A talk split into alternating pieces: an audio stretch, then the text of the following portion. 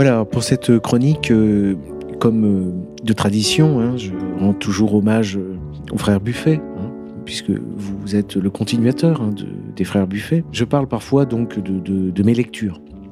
Alors là, c'est une lecture qui est générée par l'écriture. Alors moi, j'ai observé que ce- c'est au moment où vous écrivez un article, un livre, que vous vous rendez compte euh, quelles, sont vos, quelles sont vos dettes les plus importantes. Et c'est là que vous vous rendez compte quels sont les ouvrages euh, qui vous ont le plus marqué. Et donc, euh, comme je l'ai déjà dit, je suis en train de rédiger mes prochaines leçons de droit. hein. Nous sommes au moment où je parle en 2020.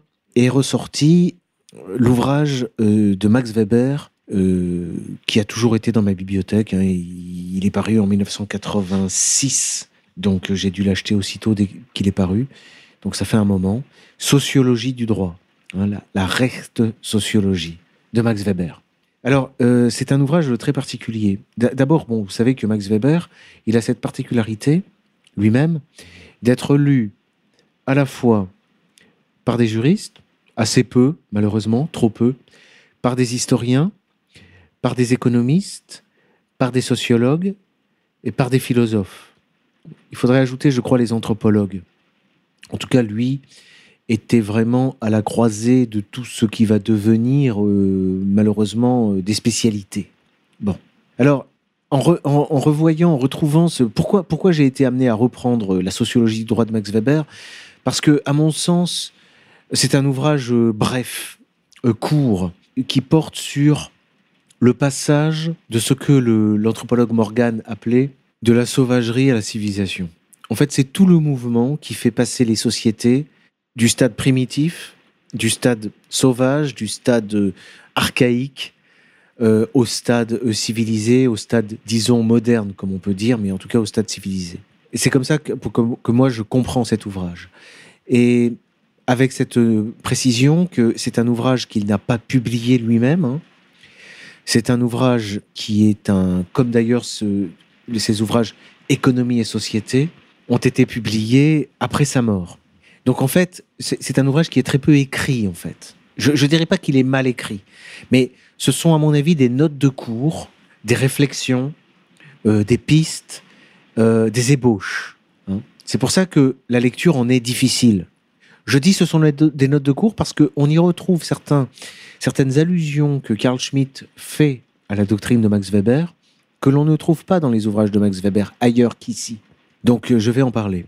Alors il y a une chose qui est intéressante, c'est par exemple à, l'époque archaïque chez les primitifs, vous savez que bon, il n'y a pas de juriste, hein, il n'y a pas de juge, il n'y a pas de jurisconsulte, il n'y a pas de savant euh, qui étudie le droit, euh, mais on consulte systématiquement des gens et on consulte qui? En fait, on consulte le chaman. Voilà, c'est la fameuse affaire anthropologue, anthropolo- des anthropologues hein, du chaman. Voilà, on est. Alors c'est pas le folklore actuel comme vous, pouvez le trouver sur internet, hein, mais euh, euh, tout, euh, tout clan, euh, toute fratrie ou même éventuellement toute tribu, mais surtout toute fratrie ou tout clan qui n'a pas son chaman est perdu.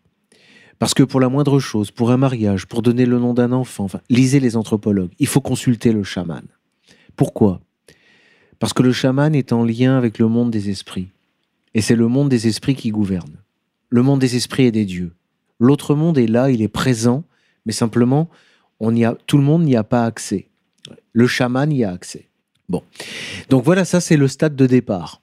Vous voyez qu'il y a du chemin à parcourir pour arriver euh, jusqu'à nos jours où vous allez euh, consulter euh, votre avocat, voyez, et non pas le chaman. Où vous allez consulter l'officier d'état civil pour donner un prénom à votre enfant. Où vous allez voir euh, un huissier ou un notaire.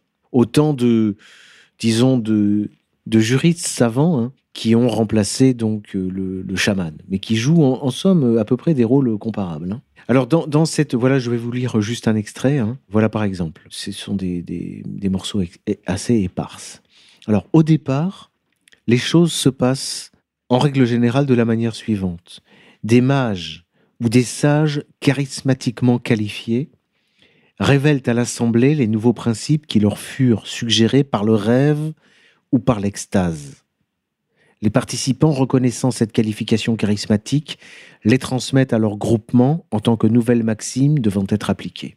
Alors ça, c'est très important. C'est qu'effectivement, dans toutes les sociétés, on a des assemblées. Alors d'aucuns y ont vu les débuts de la démocratie. Mais ces assemblées ne sont pas des assemblées délibérantes comme les nôtres.